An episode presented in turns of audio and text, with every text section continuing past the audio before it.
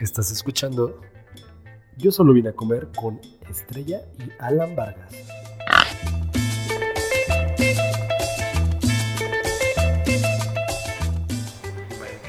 Yo que soy mujer, la verdad es que he tenido este pues una, una experiencias, ¿no? amorosas de, de variadamente, pero honestamente no me ha tocado una persona que sea romántica. O sea, yo en mi generación de parejas, ¿no? Que porque uno mismo se lo genera, no le voy a echar la culpa a nadie, nunca ha sido este, una persona justo muy romántica ni nada de eso, ¿no? Este, siempre me han tocado como güeyes mucho más, eh, no digamos centrados, pero sí como con cierta intelectualidad y cierta frialdad, ¿no? Ante ciertas cosas. Este, entonces yo no sé decir qué es lo que pasa, pero yo tengo aquí a mi lado dos personas que son súper románticas. O sea, los conozco perfectamente a los dos. Y este son, de verdad, los dos son, híjole, híjole, híjole. Y entonces por eso también quería que se conocieran. La verdad es que son dos amistades mías que vienen de dos ramos diferentes de mis historias de vida.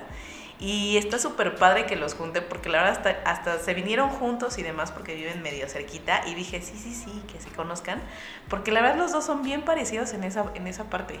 Y quiero que nos cuenten de verdad porque yo he vivido el... Y en el, romanticismo también. ¡Ay! Y en el carro también. Ah, ah este, me da, me da mucho gusto y con orgullo se los digo a todas las chicas y chicos que están escuchándonos, que qué padre que haya hombres que siguen siendo románticos, porque creo que para mí estas dos personas que están alrededor de mí tienen una masculinidad genuina. Yo, para mí que es una masculinidad genuina, justo es eso, o sea, son ellos mismos y no les da pena nunca decir lo que son, ¿saben? O sea, no les da pena este, hacer un montón de cosas. Digo, a mí me tocó hacer una cosa con René súper loca, que igual ahorita les, les va a contar. De verdad, este, me acuerdo muchísimo de algo, de algo que hicimos. Este, y que, era, que, que fue algo que él estaba como muy apasionado por entregarle este, a alguien, ¿no?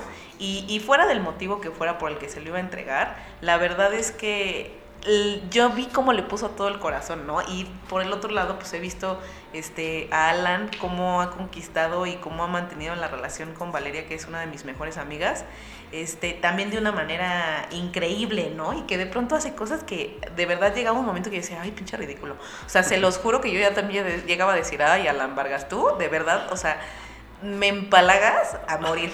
Pero después decía, no, la verdad es que está padre, porque es justo, es genuino. O sea, es un hombre súper genuino. Entonces quiero que los dos me den su, su, perspectiva de esto porque está bien padre y está bien interesante que podamos saber que de verdad si hay hombres que sí son así, o sea, genuinamente, o sea, que sí tienen como esos sentimientos.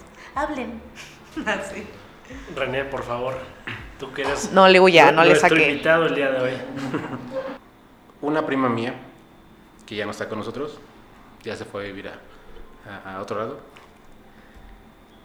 Me lo dijo alguna vez, nunca, nunca, nunca te sientas menos por no ejercer una eh, violencia sobre otra persona.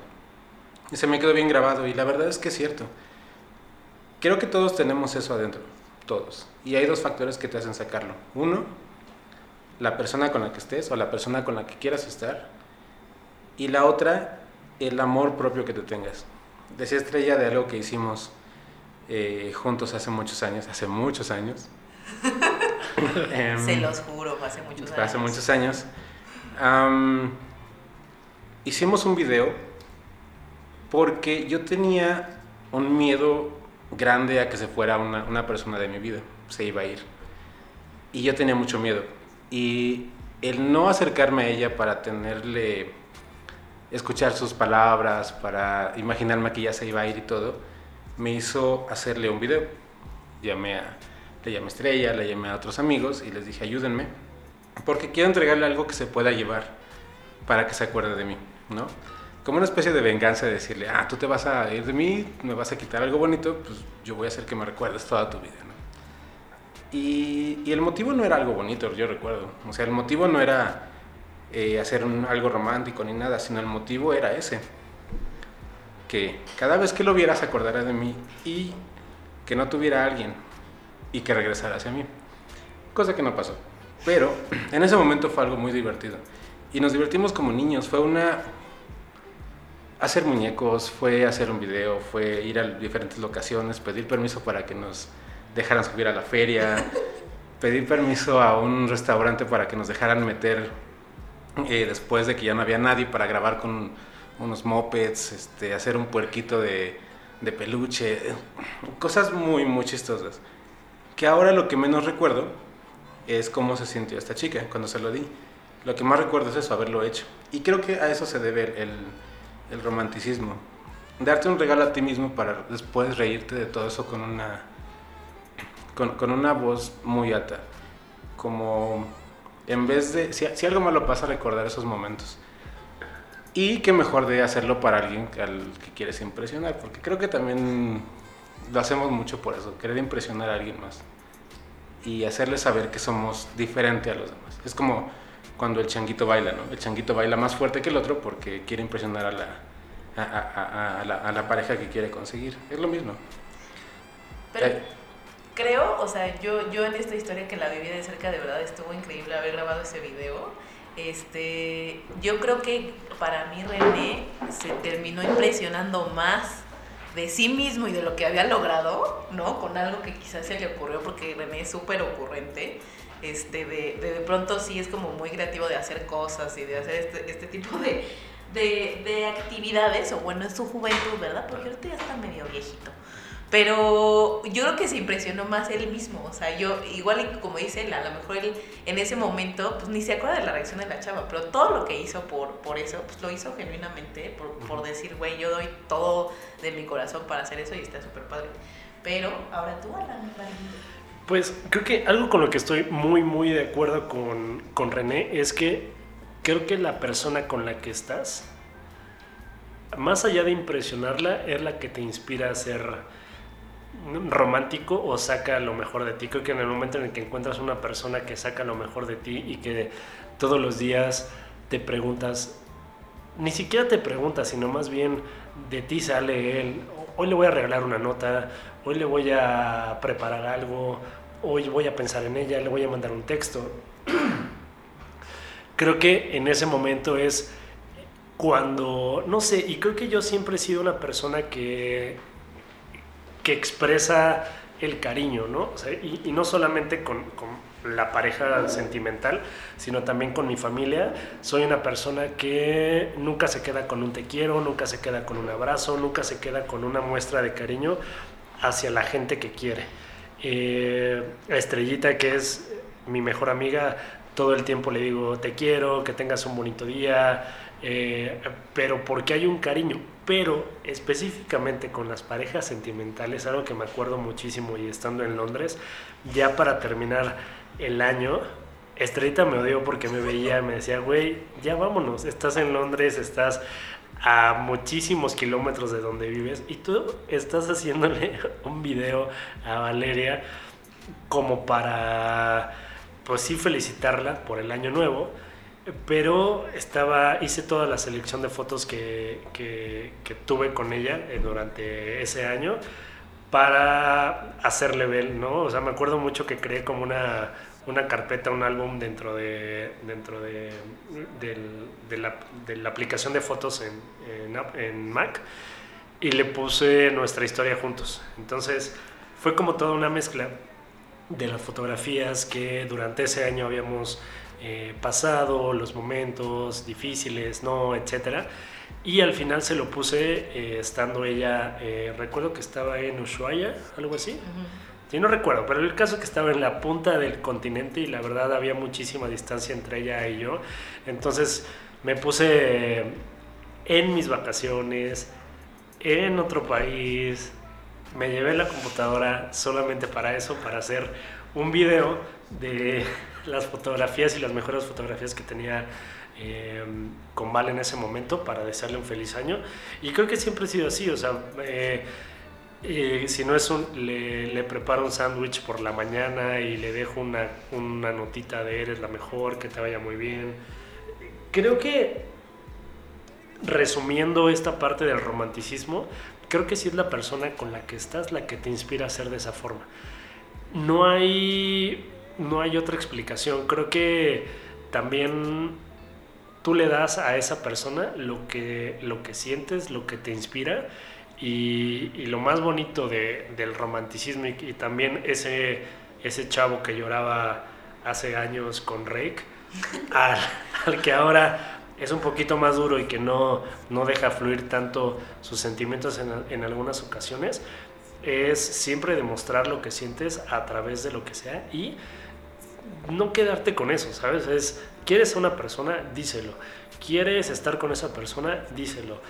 Ah, es un pedo estar con esa persona, lucha por estar con ella hasta que te canses y encuentres la manera, ¿no? Creo que también soy una persona demasiado optimista ante lo que sea que, que se me ponga en el camino, no me doy por vencido, pero para nada.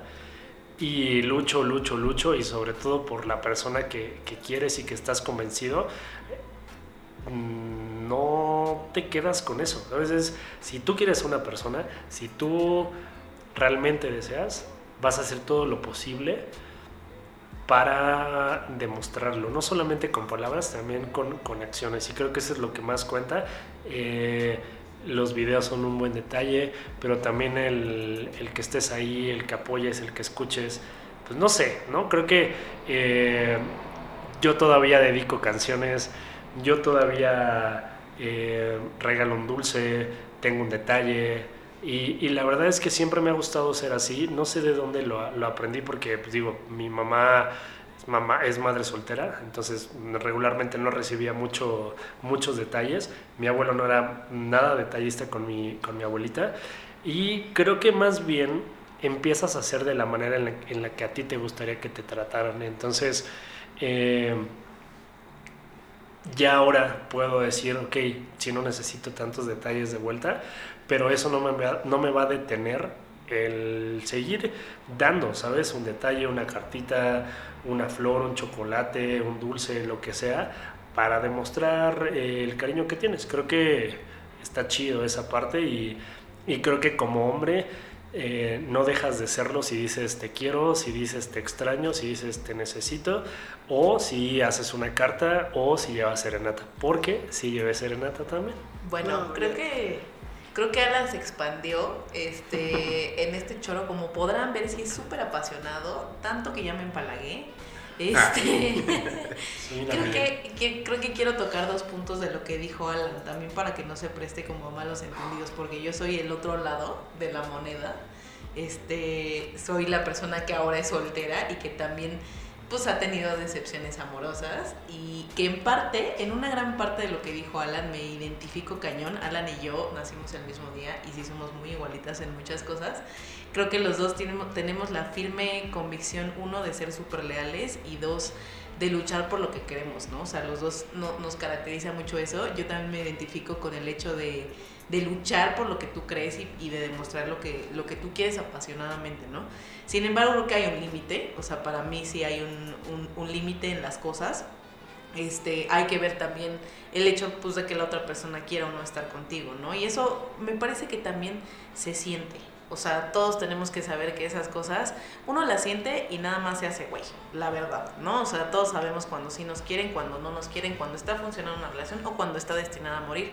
Pero, pues obviamente nuestro corazón, como que hace una coraza, valga la repetición, pero este, pues sí, nos protegen, ¿no? Y, no, y, y nos negamos a las cosas. Ahora, una cosa que dijo Alan que me parece que es muy importante es, cuando llega la persona correcta, tú lo sientes y te nace. También, chicas y chicos, si sus parejas no lo hacen, pues tampoco a veces es que no los quieran, ¿no? Exacto. O sea, creo que esto es una, esto es, estamos hablando de dos románticos, ¿no?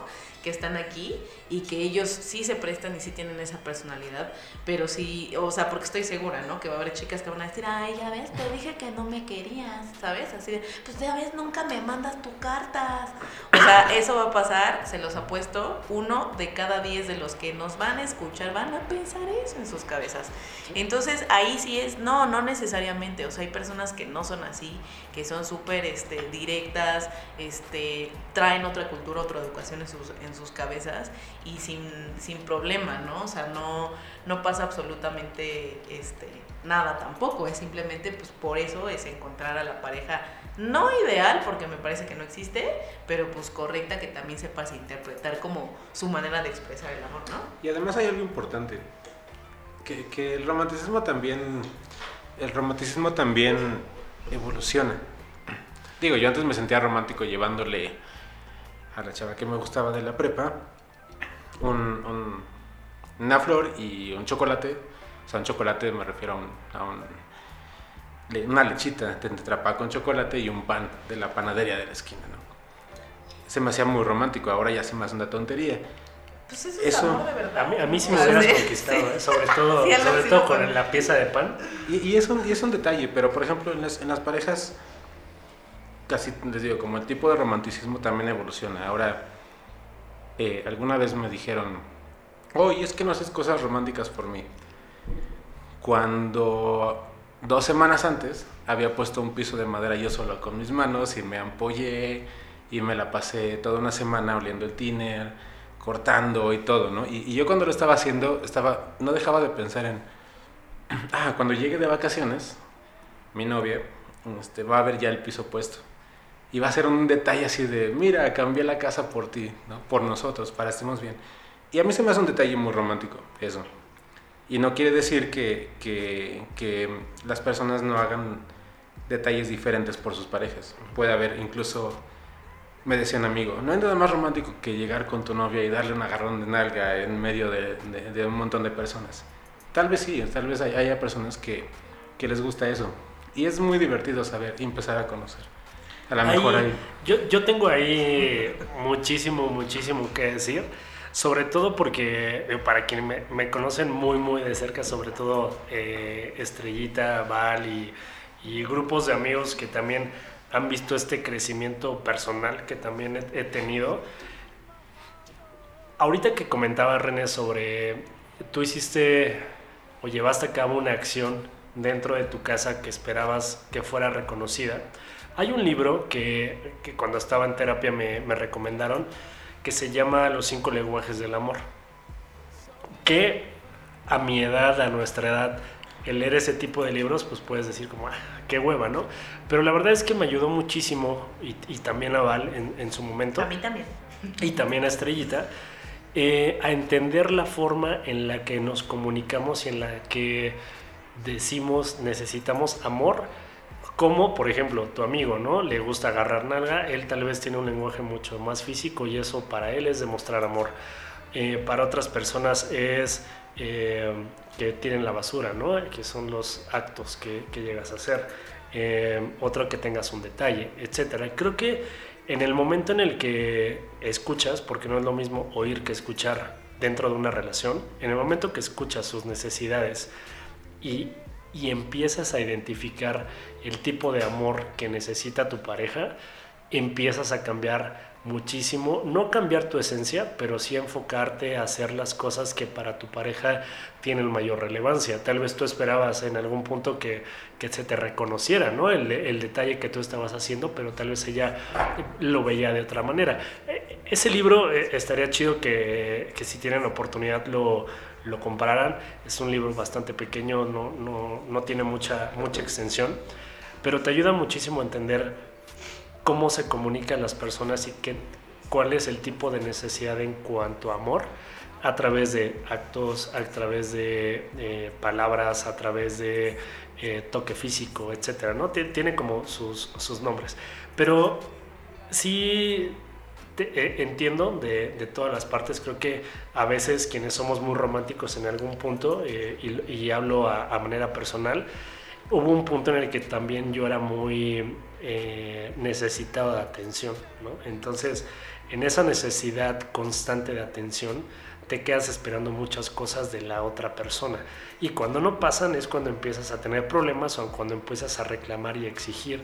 ¿Qué pasa? Que se empieza a romper muchísimas cosas dentro de la, de la relación hasta que te das cuenta que en vez de exigir, escucha. En vez de esperar que la otra persona haga algo, pídelo, ¿sabes? O sea, no, no pasa nada con que pidas las cosas, no pasa nada con que te abras y, digas, bueno, no me parece, ¿no? O Estrella y yo hemos platicado muchísimo sobre esta constante, pues no sé si decir necesidad de decir sí a todo o de hacer cosas que a veces no nos parecen y, y, las terminamos haciendo solamente por no quedar mal, ¿no? O por el... Muchas veces no nos enseñan a decir no y, que, y también no nos enseñan a, a que decir no también está bien en algunas, en algunas ocasiones. Claro, y está bien padre porque cuando Alan empezó a leer este, este libro de los cinco lenguajes del amor que le, que le dejó su, su psicóloga, este, para empezar nos dijo a todos, nos obligó a todos a leerlo, ¿no? O sea, así de órale. Y nos lo mandó a todos por PDF, bueno, a sus amigos obviamente. Ese, ese era el de las heridas. Ay, perdónenme, me estoy equivocando. Bueno, pues yo también, también lo leí, ¿no? O sea, me chuté todos los libros de autoridad junto con Alan, ¿por qué no? Crecimos juntos, claro. como adultos, como treintañeros que somos. Y entonces me encantaba, pero el, que les digo de las heridas estaba padrísimo porque te habla de los tipos, del tipo de cuerpo que tienes y según la fisionomía que se te desarrolla es el tipo de herida emocional que tienes. Entonces estaba increíble porque Alan se volvió un analista de los cuerpos del ser humano. Entonces veía a alguien gordito y así de, tú no tienes cintura, tú tienes la herida de humillación. A ti te hicieron esto, no tuviste un papá, este, sientes no sé qué, te da envidia a la gente, este, bla, bla, bla. Se llaman las cinco heridas que impiden ser uno mismo. Ya me lo habían mandado a mí, alguien también me, me ya, lo, ya me había recomendado leerlo.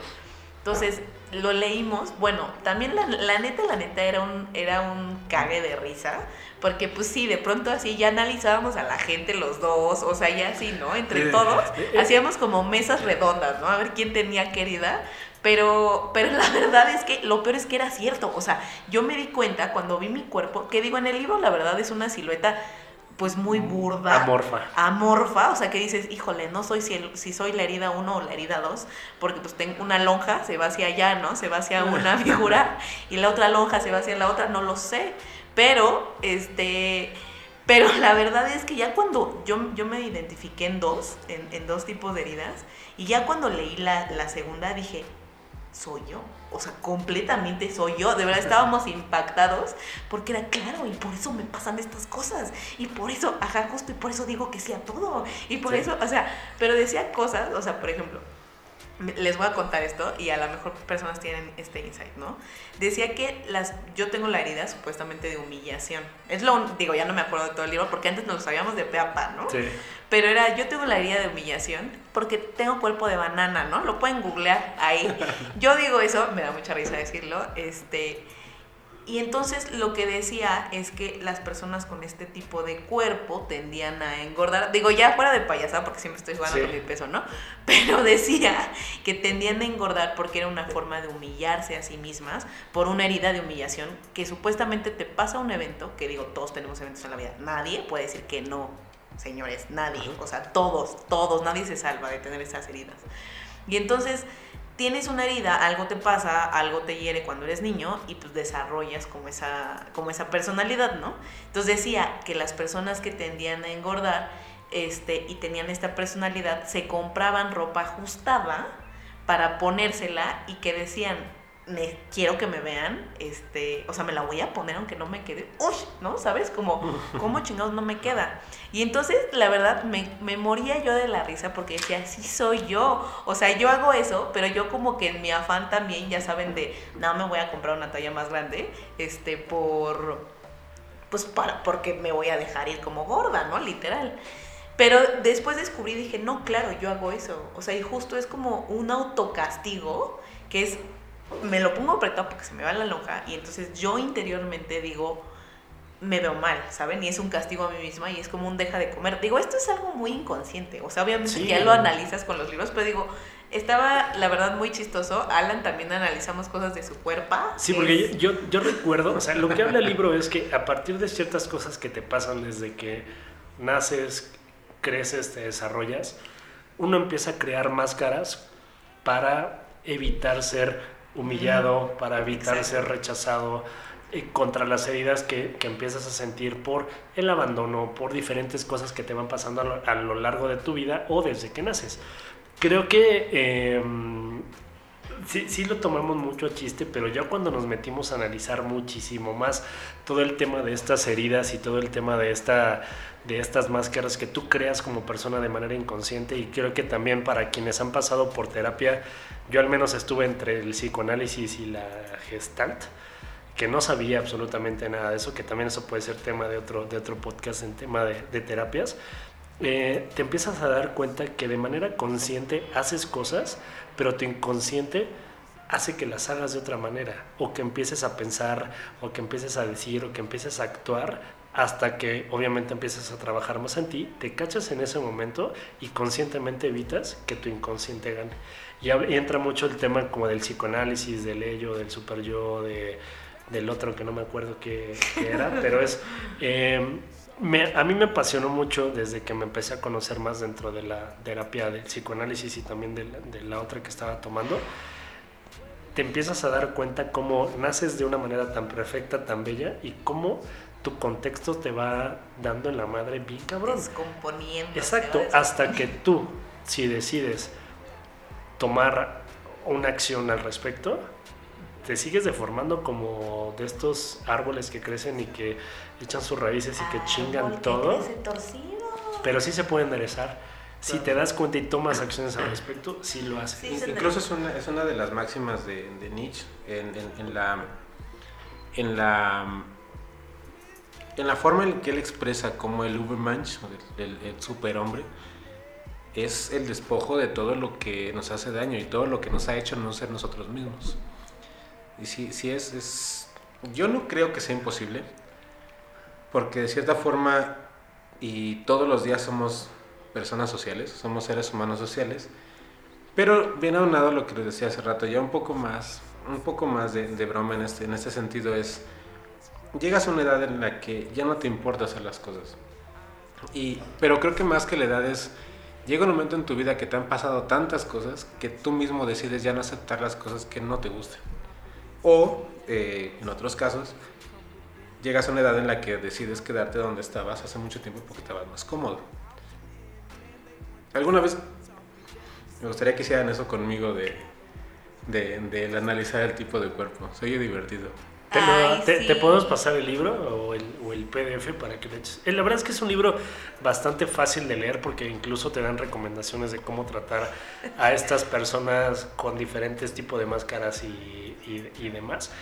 Pero está padre porque te empiezas a volver muy analítico de ah, seguramente este lo abandonaron de chiquito y no, es como la divina o sea, Alan se volvió el, el, gurú de la gente, o sea, de de, analizar la cuerpa. Digo, ahorita ya se le olvidó un poco, mm. este, pero la verdad sí era muy divertido. René, te prometemos que te vamos a hacer un análisis, así como hay análisis de mano, del en el futuro, de la letra y así. De la cuerpa de René vamos a tener una descripción absoluta. Y, mándenos sus fotos, tal vez. Les mandamos su análisis por, por inbox. y creo que todo este tema que, que, que hizo Estrellita hace un ratito, como hablando del romanticismo, seguramente formará, formará parte de una segunda parte de la primera eh, que, empezamos hablando de música, sobre todo porque son temas bien diferentes, pero que también van muy ligados, porque regularmente, como lo decías en un principio, creo que el desamor te acompaña la música. Cuando estás enamorado, te acompaña la música. Cuando estás feliz, te acompaña la música. Cuando quieres conquistar a una persona, te acompaña la música. Entonces creo que sí, sí, sí tiene una raíz muy eh, no una raíz, sino más bien una relación con cada sentimiento y mood, la música te acompaña. Y tenemos recuerdos, o al menos yo, por ejemplo, tengo recuerdos muy feos de mi infancia cuando salía Talía cantando Amor a la Mexicana. Pasaron cosas muy, muy feas ahí en, en la familia, pero justo estaba siempre en domingo con Talía cantando Amor a la Mexicana. O sea, te, trae un... En ese momento me siento mal, me siento mal y es como que no me siento bien porque en ese momento es como, como si te llevaran de chiquito sufriendo ese momento, ¿sabes? Tratamiento Ludovico, por ejemplo. Sí. ¿De qué? El tratamiento Ludovico. En la naranja mecánica hacen referencias a que con cierto tipo de música te sientas de una cierta manera. Es un poco más como el, el, el condicionamiento conductual, pero lo llevan a un extremo, ¿no? Pero sí es, es, muy, es muy cierto. Pero también pasa lo contrario. Hay momentos en los que estás tan bajoneado y escuchas una canción en la radio de sorpresa que te gustaba mucho y te recuerda o te remonta a momentos muy básicos de tu vida y te da un, te da un subidón de energía muy, muy rico. Sí, yo me, yo la verdad, ay, como si, yo creo que soy creepy, no sé, lo van a pensar así.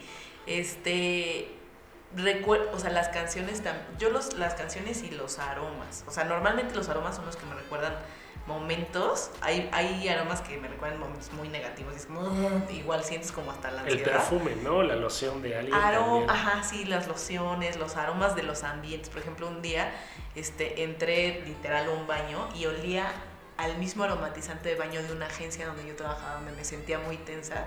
Se los juro, entré y fue como, o sea, como que me remontó esa época y fue como, ay, qué estrés. Y era como, ay, ese aroma que yo olía todos los días al entrar, ¿no? Cuando trabajaba en ese lugar.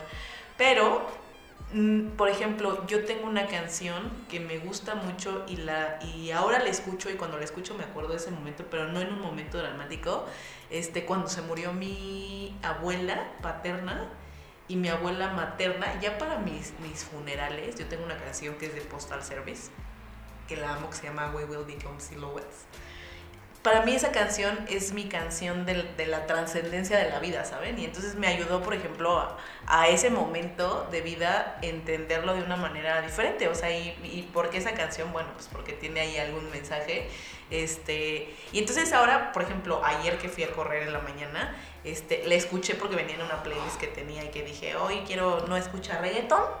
Este, y le escuché y les juro que me remontó como ese momento, pero ya no lo veo como, o sea, yo ya no lo siento ese momento como un momento triste, sino me hizo como filosofar, la verdad, de decir, somos este, siluetas, ¿no? Que nos, nos vamos a convertir en siluetas y pues estamos aquí de paso, ¿no? Y, y fue como disfruta la vida.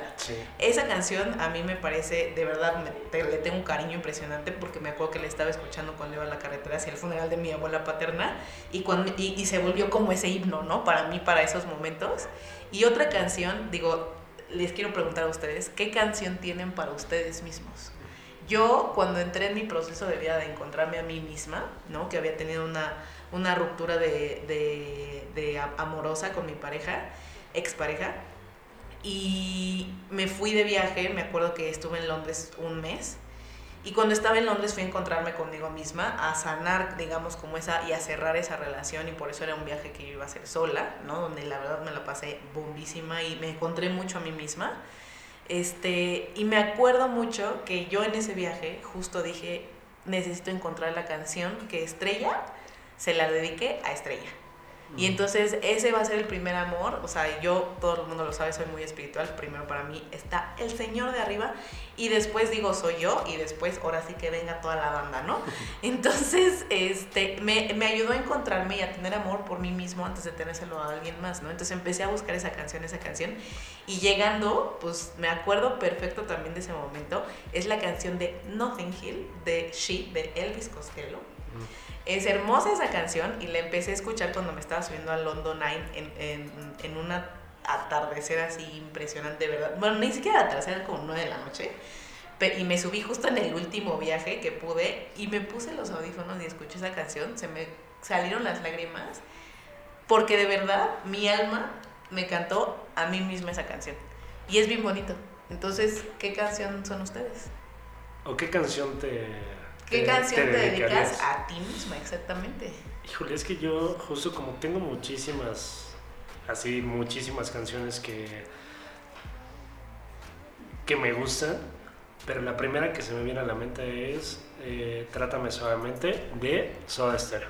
Quiero que me traten. Sí, porque así me gusta. Que me, gusta, que me traten suavemente, pero creo que Soda Stereo fue una de las, de las bandas con las que de verdad me clavé, me clavé, me clavé, me clavé, bajé la discografía, la escuché, escuché a Soda, después a, a Cerati, pero me quedo con Trátame Suavemente. Creo que es una canción muy, muy, muy, muy, muy bonita y em, creo que también mi contexto no...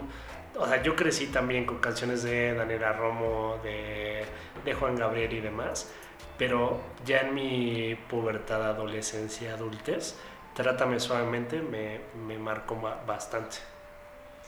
Muy bien, está bien bonita, ¿no? O sea, tú diciéndote a ti mismo, quiero que me trates suavemente. O sea, es, es Y, como... y creo que también es como preocúpate por, por, por ti. güey. Claro. Sí, incluso yo recuerdo mucho igual. Yo, yo trato de que todas las canciones que escucho me digan algo. Parte de una película que acabo de ver de, de- de- de Lady Gaga, que por cierto, es- esas coincidencias de la vida, que Bradley Cooper, el director y el actor, se basó en Eddie Vedder, ya van como cuatro veces que lo sacó el tema, Lo ama, eh, lo ama. para, ese, para, ese, para ese papel. Y una de las frases que le dice al, a- al personaje de Lady Gaga es, mucha gente tiene talento y mucha gente puede cantar y mucha gente tiene muchas cosas por cuales ser reconocidas, pero pocas tienen cosas que decir.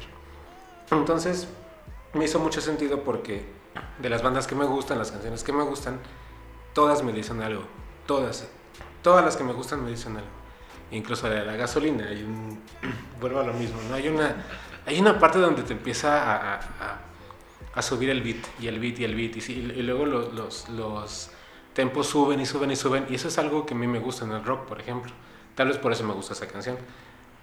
Pero, hablando más específicamente, hubo un momento también en la carretera donde me compré mi primer carro, me fui a la carretera a visitar a mis tíos de un berrinche creo que hice con mi familia y dije ya, todos se, se- se van de mi vida, ¿no?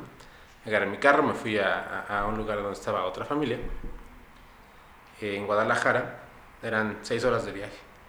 Y hubo un momento en el que yo estaba tan a gusto conmigo, de, este- de estar yo solo, de no tener que rendirle cuentas a nadie, que me di cuenta que todo eso abrumador que sentía era todo alrededor, le daba yo demasiada importancia. Y eso me detenía mucho. Esperar mucho de la gente, esperar mucho de, de, la familia, esperar mucho de los amigos. Y cuando no me lo daban, eh, o no se lo daban ellos mismos, y yo los tenía que estar ayudando, era para mí un estrés. Entonces, bueno, ya tiene hace mucho tiempo.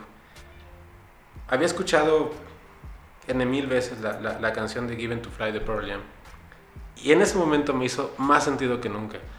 Era como, bueno, habla de una persona que está encerrada, que no sabe qué hacer, y de repente decide empezar a volar y ser él mismo y, empezar a caminar de una forma diferente.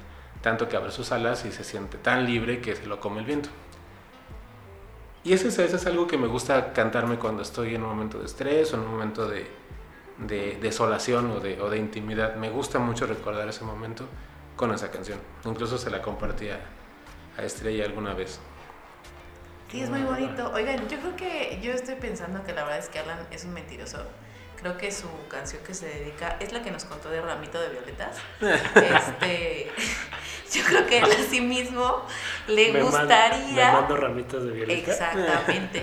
Y luego te ser. haces, güey. Es que tengo muchas, o sea, la verdad, y creo que cada vez que me preguntan cuál es tu banda favorita, cuál es tu canción favorita, cuál es tu libro favorito, soy de esas personas raras, tal vez, en la vida que no tienen una banda favorita, porque como les dije hace un momento, escucho todo tipo de géneros musicales, desde hay este nuevo regional urbano como la plebada, como el trap, como eh, diferentes artistas, por ejemplo hay una, hay una banda también de unos chavos que se llama Aquí hay, aquí hay, está chido, Chocolate Remix que, que recién lo escuché, que es una chica que es, eh, pues no sé, su género es como reggaetón, mm, pero feminista, que es activista, hay un buen de, de géneros musicales que la verdad nunca me ha gustado casarme con uno, pero regularmente, por ejemplo, volviendo a este tema de los moods, cuando me quiero poner creativo, escucho cumbia.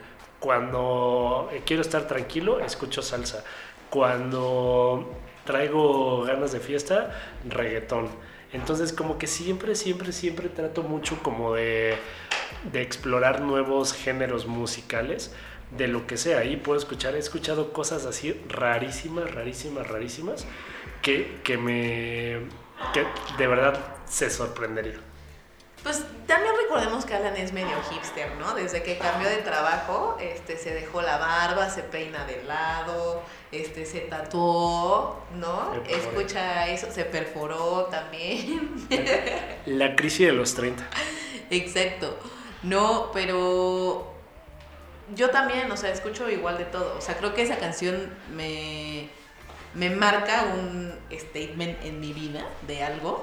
Pero bueno, sí, sí, cuento de canciones, siempre tengo como trauma con alguna en algún momento de vida. Y, y creo que es igual, o sea, no tengo algo definido. O sea, si me Sí. preguntan cuál es mi grupo favorito, creo que tengo muchos. O sea, he tenido muchos a lo largo de mi vida. No es uno, nunca. O sea, por ejemplo, a ver, vamos al karaoke. ¿Qué canción te gusta cantar en el Ay, karaoke? no me gusta ir al karaoke. Siento que tengo una voz fatal. Este, yo cada vez que me escucho, me escucho como gangos, amigos. De hecho, me acaban de hacer una tomografía de senos paranasales. Hoy me dieron el diagnóstico. De verdad se los quiero leer porque es en serio que es una brutalidad. O sea, normalmente te dan como, este, ya así se cambian los temas cuando uno va a comer con sus amigos, ¿no? No me importa lo que me digan. Pero normalmente uno va y se hace un examen de orina, ¿no? Entonces el examen de orina te dice claro, amarillo, está infecciosa, no está infecciosa, ¿no? No pasa nada. Luego de la panza, pues igual, ¿no? Gastritis, no acidez, o sea, todos son como normales. Y este se los voy a leer para que vean de verdad, o sea, dije, no, esta vez sí no puedo jugarle al doctor, o sea, está terrible. Dice, la pirámide nasal está lateralizada a la derecha. El septum nasal presenta desviación a la izquierda en las áreas 2 y 3, lo que obstruye a la válvula correspondiente. Media a ese mismo... ah, esto está mal redactado, perdónme, no fue manera de, de leer. Hay una coma que no debería de ir ahí. Y dice, media a ese mismo lado y acentuada desviación baja a la derecha al inicio de la cuarta la que incluye a la premaxila y más atrás es media y baja a la derecha con un espolón que impacta al cornete inferior. Los cornetes muestran aumento de volumen de la mucosa y al final de todo eso que se escucha como que tengo sida Sí, nasal, que mueres mañana. te Sí, sí. dice la rinofaringe es normal.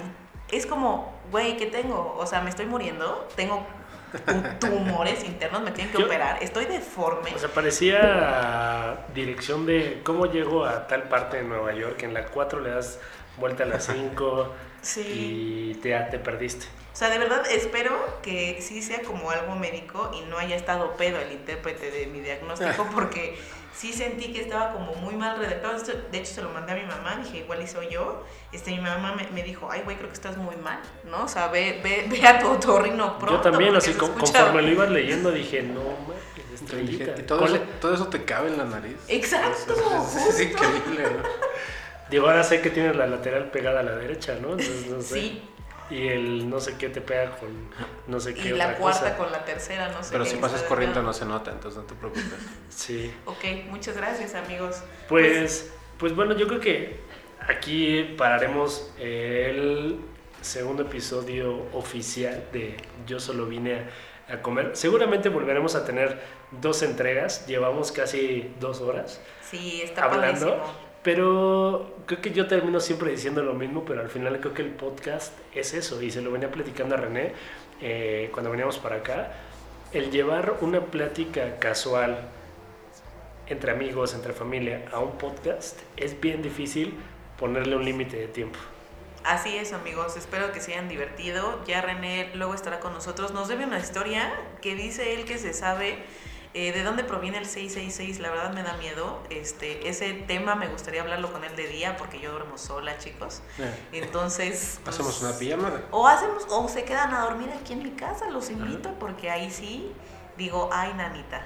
Este, pero sí, la idea es que tengamos, como saben, diferentes invitados, que se diviertan, que tengamos temáticas variadas, ¿verdad? Como todos en una bonita plática y que se la pasen bombi haciendo sus cosas. Ayer escuché este nuestro podcast justo por, por- para ver qué tanta tarugada dije en el que posteó y la verdad es que estaba doblando mis calcetines y planchando mi camisa y me la pasé muy bombi. Entonces, les recomiendo Sí. que hagan el quehacer mientras lo escuchan. Y, y que también que ahora que tenemos ya eh, por fin una fanpage en Facebook, que es Yo solo vine a comer, tal cual. En Spotify ya también nos pueden seguir, ya se pueden suscribir. En Apple también ya nos pueden buscar como Yo solo vine a comer. Eh, también es algo que nos gusta hacer, que nos divierte. Creo que en el momento en el que pierdes esa sensación de diversión al momento de hacer algo, pues se pierde todo. Entonces, esperemos que se la pasen bombi, que nos dejen sus comentarios, eh, que nos digan qué canción se dedicarían, qué tipo de cuerpo tienen para que les enviemos sus análisis. Híjole, eso estaría bomba. Y pues sobre todo la- la- el impacto que tiene la música en nuestra vida, ¿no? Entonces, René, dinos, dinos estas últimas palabras para despedir el podcast. Digamos que muchas gracias, felicidades por lo que están haciendo. Eh, esperemos que los, que los que nos escucharon, nos escuchan, se hayan pasado bien, acompañados, que esa es la idea.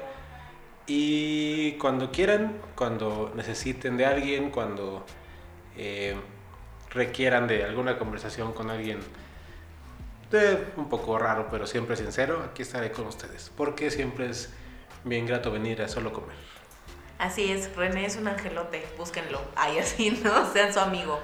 Este, yo también me despido. Quiero dejarles un mensaje y quizá me gustaría tener una, una temática siguiente respecto a este tema. Eh, hace el domingo antepasado, este, caminando por la calle, me intentaron asaltar, secuestrar, algo extraño. Este, gracias a Dios, yo lo digo siempre, no, no lo lograron. La verdad, algo en mi interior, este, se me acercó un tipo y después me empezaron a esperar cuatro más. Este, me hizo verlo a los ojos a la persona, encararlo y decirle no me vas a hacer nada. Digo, ya les contaré la historia, igual y completa, ¿no? Pero eh, me acabo de enterar el día de hoy que a una chica que estaba en, por, por el mismo lugar donde yo estaba, ella sí fue secuestrada, este, me parece que por las mismas personas. Y la verdad me cayó hoy como bomba el saber esto. Lo bloqueé obviamente porque pues, me, me cae un peso y una frustración emocional y, cultural y, y contextual de México este, pues, que me genera coraje ¿no? y frustración y demás. Pero mi mensaje es para decirle a todas aquellas chicas, porque normalmente yo soy una persona de pronto muy solitaria, muy independiente, que suelo hacer cosas, que suelo estar en la noche este, a altas horas. Eh, lo que me pasó fue siete y media de la noche, considero que es una hora normal, que toda mujer podría salir a la calle. A la chica le pasó entre 1 y 6 de la tarde, ¿no? Este, por aquí, por la colonia Anáhuac, las dos estábamos, les digo, pasó en el mismo rumbo. Entonces, no importa dónde estén, digo, si me están escuchando las mujeres, la verdad es, eh, mírenlos a los ojos, ¿no? O sea, corran, griten, hagan algo, no tengan miedo, porque a veces el miedo las, pues hace que las cosas también se las, com- se las coman, ¿no? Que esas situaciones puedan, puedan no encararlas de alguna manera. Siempre, como me decía este, Valeria, que se me hizo muy lindo de su parte, compartan su ubicación con algún amigo, con algún familiar. Si no tienen familia o si no quieren que sepan dónde están, pues con su mejor amiga, ¿no? O sea, compartan dónde están en un, en un WhatsApp ahí, decir dónde están, contarle a un amigo o algo porque pues nosotras que, que igual y no tenemos pareja y demás, este, pues nos tenemos que apoyar de, de la gente que nos quiere, ¿no? Entonces se los digo como un aviso, digo, a mí la verdad sí me cayó y sí me despertó muchas cosas, como les digo, yo a veces no digo ni dónde estoy, ni con quién, ni nada, porque pues así he crecido, pero hagámoslo, las invito a, a- a también abrirse y que sus amigos y su, y su familia siempre van a estar ahí para ustedes, cuídense mucho, y pues ya me voy, besito, bye. Bye. ¿Escuchaste? Yo solo vine a comer con Estrella y Alan Vargas.